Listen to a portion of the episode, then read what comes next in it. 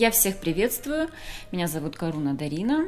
И сегодня я в студии хотела бы поговорить с Анной Филипповой. Это наш член экспедиционного корпуса, эксперт в области исследований Юга Италии. А тему мы выбрали про священную Мадонна Дипольси. Почему выбрана именно эта тема? Потому что я хочу напомнить, что действительно произошел буквально несколько дней назад исторический момент. Наша экспедиционная группа нашла святилище Дипольси.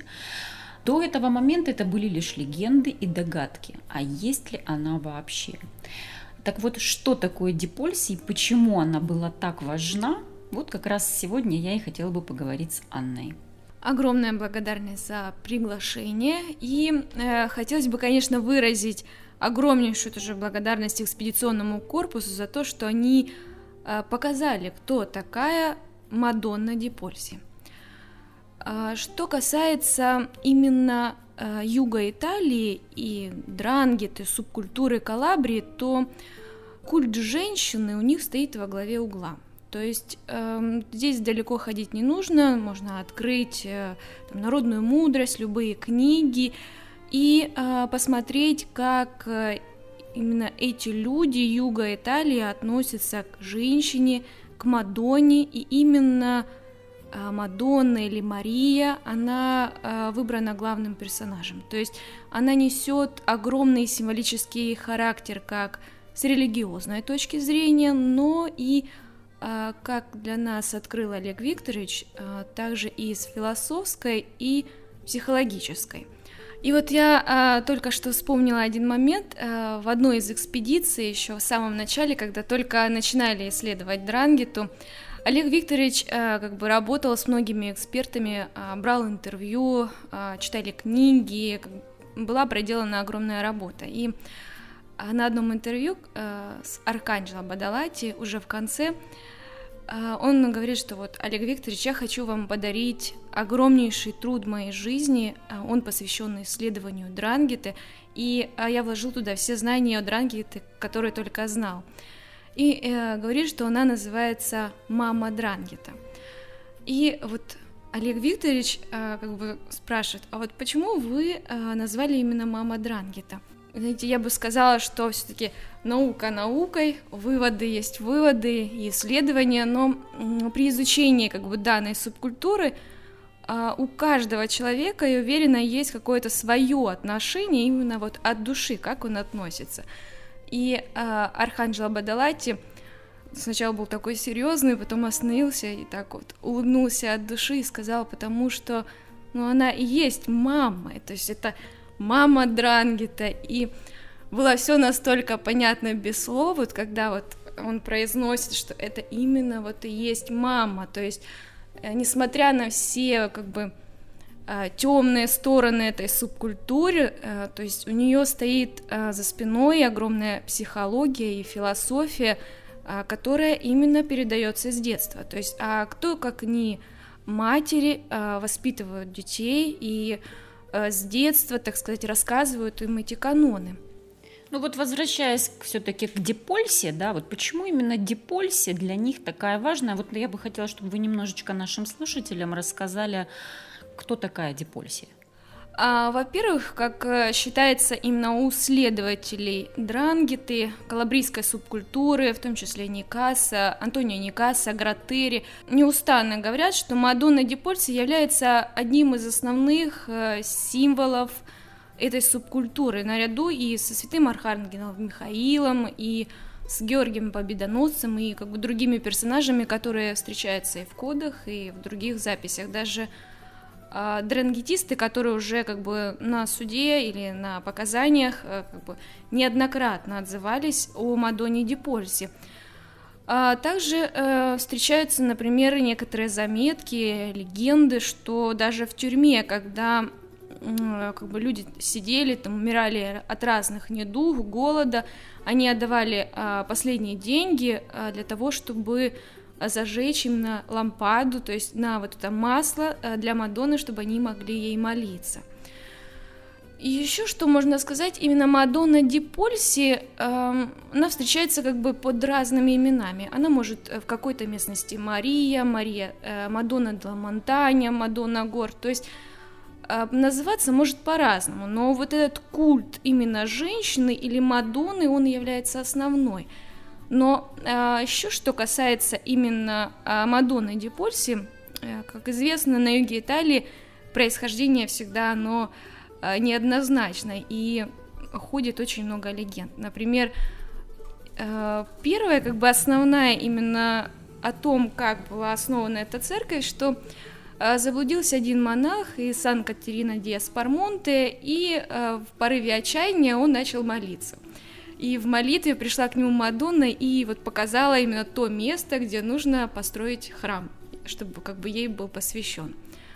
А как э, как бы рассказывает сам э, епископ этого региона, то э, на этом месте был найден крест, и как бы спокон веков люди приходили туда молиться, и потом как бы создали вот эту церковь. Это, можно сказать, целое святилище, и как вот сейчас говорят, это сердце Спармонте, которое бьется неустанно до сегодняшнего дня. И несмотря на то, что эта Мадонна связана так сказать, черными силами, как некоторые могут высказываться. Э, сейчас это огромное место паломничества, целое святилище, и епископ этой земли, наоборот, призывает, чтобы люди приходили, молились э, этой Мадонне и совершали этот огромный путь паломничества. Я хочу напомнить, что когда я разговаривала с Олегом Викторовичем в интервью, когда они проделали этот сумасшедший путь к к Мадонне Дипольсе, то в интервью он мне сказал такую вещь, вот с чем это можно сравнить. То есть для калабрийцев Мадонна Дипольсе это как описано у Стругацких э, в пикнике на обочине золотой шар. То есть это так, кто исполняет все желания. И я в прошлом подкасте говорила, и сейчас вот напомню, что при входе в этот храм прямо так и написано «Приди ко мне, все, кто хочет меня и мои плоды». Это дословный перевод с итальянского языка. И да, для калабрийцев э, то есть много легенд ходит, много всего, но они ей поклоняются как, э, ну, то есть самое главное божество для них. И что, что интересно, это уже мои личные наблюдения, безусловно, по исследованиям академика Мальцева. То есть это не то отношение, как у нас принято в христианстве, в православии, несколько иное. У них своя религия, и оно не совсем похоже на ту религию, которую мы себе вот можем представить. Так вот, Мадонна Дипольси – это сравни золотому шару в пикнике на обочине. Они в это свято верят. И вот точно такой же путь, как э, сталкер проделывал в пикнике на обочине к этому золотому шару. Вот такой же путь проделывает каждый э, человек, который намеревается идти к ней там, или показать, на чего он стоит для своих, э, так сказать, сотоварищей в организации. Это тяжелейший путь, который проходится к ней. И вот тот, кто доходит, считается, что вот теперь она может исполнить его желание. Это так, да? А, вы знаете, э, возможно, я не отрицаю, что Мадонна исполняет все желания, а, но как пока нам говорят факты и история, то это было э, в прошлом веке огромное место э, сбора дрангетистов. То есть святилище Мадонны Ди Польси, оно находится в провинции Сан-Лука. И, как известно, это огромный оплот дрангеты, и как же говорят сами дрангетисты на допросах, что практически все мужское население этого региона принадлежало дрангете. И, естественно, они постоянно собирались у этой Мадонны. А, ну, как отмечают э, Антония Никаса и Никола Гратери, что туда приходил не каждый. То есть это было место сбора именно для капи, дитути капи, то есть самого высшего ранга, и они там собирались каждый год, Э, проводили разные встречи с целью планирования их там бизнеса, политики и прочее. Они собирались с 1950-х годов. Ну, естественно, об этом, конечно же, все знали, и только через 19 лет э, карабиньеры устроили там засаду и арестовали э, 70 человек, некоторым удалось сбежать.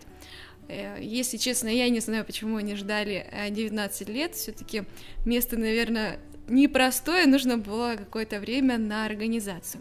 И а, также, что касается как бы религиозных праздников, это действительно так, и а, религия у них другая, у них отношение и понимание а, немного отличается, например, от а, нашего. А, то есть, а, например, каждые 50 лет эта Мадонна, она вынимается из алтаря, еще хочу заметить, что она весит 8 центнеров, то есть 800 килограмм. Ого, да, я не знала этого, ее э, вынимают каждые 50 лет, и по традиции ее нужно показать всем верующим и э, пронести по главным улицам города, то есть по торжественному шествию. Э, естественно, собираются и все жители, и все приезжие, то есть это всегда происходит э, в сентябре, 3 сентября на этот праздник, э, и когда несут как бы эту Мадонну.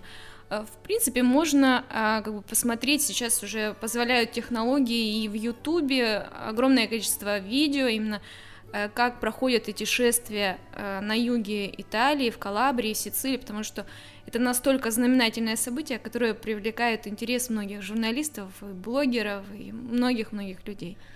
Да, я благодарю вас.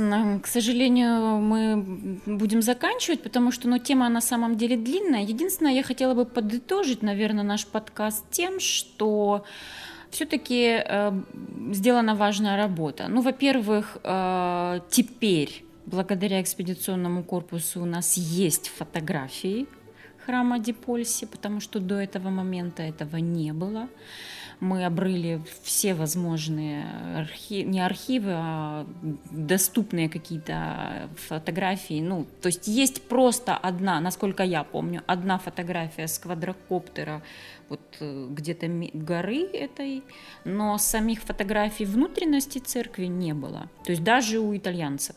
Ну, может, они где-то там под кроватью их прятали, не знаю, но даже у них не было.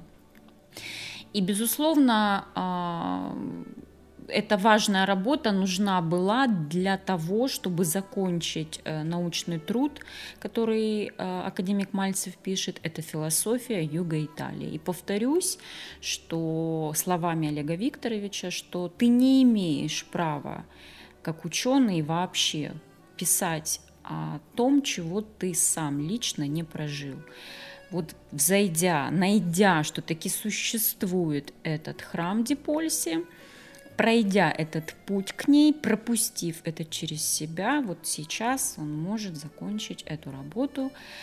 Очень серьезный многолетний труд «Философия Юга Италии». Я вас благодарю. Всего доброго, до встречи. thank